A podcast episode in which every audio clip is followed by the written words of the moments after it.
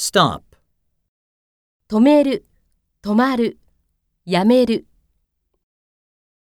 stop fighting. I stopped to pick up the trash.